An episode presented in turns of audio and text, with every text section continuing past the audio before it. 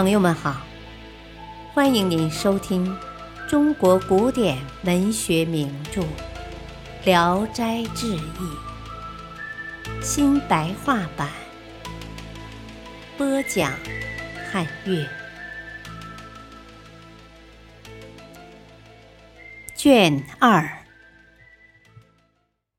莲香，第一集。桑生，名晓，字子明，宜州人。从小失去了双亲，寓居在红花铺。他为人庄重，喜欢安静，每天外出两次，到搭伙食的东林去吃饭，余下的时间总是坐在屋里。一天，东林的书生偶然来了。跟他开玩笑说：“哦，你孤孤单单的住在这里，不怕鬼怪狐狸吗？”他笑着回答说：“哦，呵呵，男子汉怕什么鬼狐呢？雄的来了，我有利剑；雌的来了，还应当开门请进来呢。”呵呵呵。东林生回到家里，跟朋友合谋。晚间用梯子把妓女从墙上送过去，弹指敲门。他从门缝往外看，询问什么人。妓女说自己是鬼。桑晓吓得浑身打颤，牙齿嘚嘚直响。那个妓女磨蹭了一会儿就走了。第二天早晨，东林生又来到他的书房。他便讲了昨晚的所见所闻，并且告诉东林生，他准备回家。东林生拍着巴掌说：“哎，你为什么不开门请他进来呢？”他顿时领悟那是假的，就和当初一样，安心的住下去。过了半年，一个女子晚上来敲门。他以为朋友又来跟他开玩笑，就开门请他进来。原来是个倾国倾城的美女。他惊讶地问她从什么地方来的。美人说：“啊，我叫莲香，是西边一家妓院的妓女。红花铺本来有很多妓院，他就相信了，熄灯上床，亲昵到了极点。”从此以后，他三五天就来一次。一天晚上，他独自坐在书房里，正在沉思冥想，有一个少女飘忽忽的进来了。他以为是莲香呢，就迎上去说话。一看脸面完全不同，只有十五六岁，长长的袖子披垂着头发，体态风流秀丽。步行之间若进若退，桑晓大吃一惊，怀疑她是狐狸。少女说：“啊，我是清白人家的姑娘，姓李，爱慕你为人高雅，希望你能看得起我。”桑晓很高兴，握住他的手，他的手凉得像冰雪，便问他：“哦，怎么这样凉呢？”少女说：“啊，我年岁小，体质单薄，夜里披霜蒙露，怎能不凉呢？”随后就脱衣解带，明显是个处女。少女说：“啊，我因为爱情失去了清白，若不嫌我庸俗丑陋，我愿意常在枕席上侍奉你。房子里是不是还有别人呢？”桑晓说：“哦，没有别人，只有西林的一个妓女，呃，但也不常来。”少女说：“啊，应该谨慎的避开她。我不和那些妓女一样，你要保守秘密，不要泄露出去。他来我就离开，他走了我再来。”鸡鸣要走的时候，他送给桑晓一只绣花小鞋。说：“啊，这是我下身穿着的东西，拿着玩赏可以寄托你的思慕。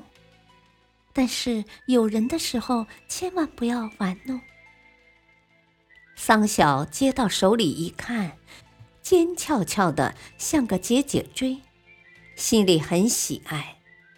第二天晚上，屋里没有别人，他就拿出来欣赏玩弄。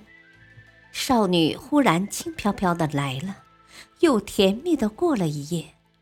从此以后，每次拿出这只绣花鞋，少女就一定应念而至。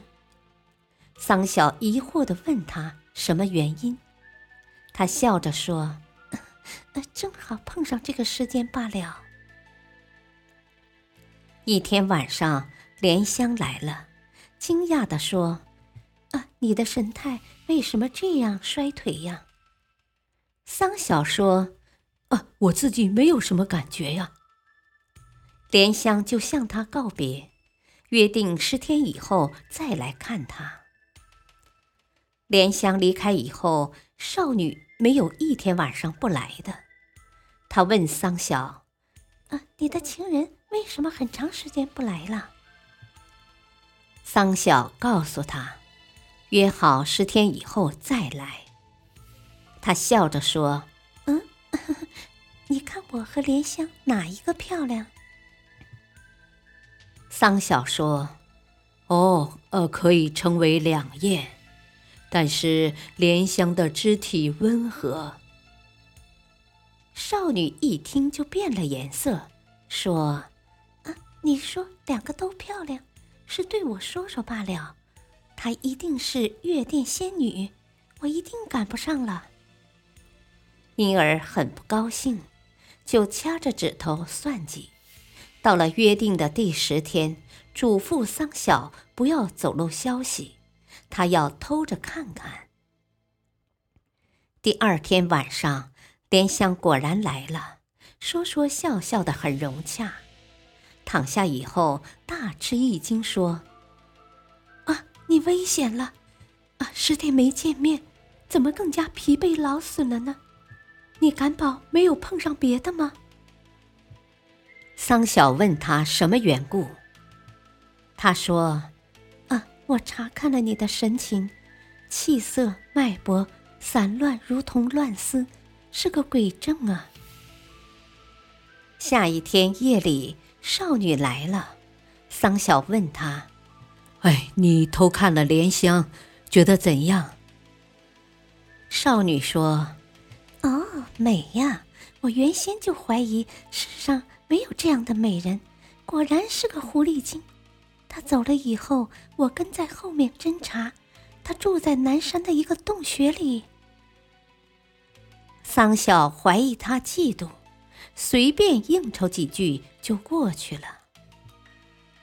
过了一夜，桑晓跟莲香开玩笑说：“哦，我根本不相信，可有人说你是狐狸精啊。”莲香急切地追问说：“啊，这是谁说的？”桑晓笑笑说：“哦，是我自己跟你开玩笑呢。”莲香说。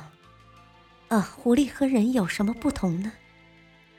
桑晓说：“哦，人被狐狸迷惑了就得病，厉害了就会死的，所以是可怕的。”莲香说：“啊，你说的不对，像你这样的年岁，房事三天后精力可以恢复，纵然是狐狸，有什么害处呢？”倘若纵欲无度，就是一个人也会超过狐狸的。天下死去的痨病鬼，难道都是狐狸害死的吗？虽然如此，一定有人背后议论我。桑晓极力辩解，说是无人说他坏话，他却追问得更凶。桑晓迫不得已，就泄露了少女偷看的秘密。莲香说：“啊，我本来对你的疲惫感到很奇怪，但是怎能突然病到这种程度呢？难道他不是人吗？你不要说破，明天晚上就像他看我一样，我也偷着看看他。感谢收听，下期播讲第二集，敬请收听，再会。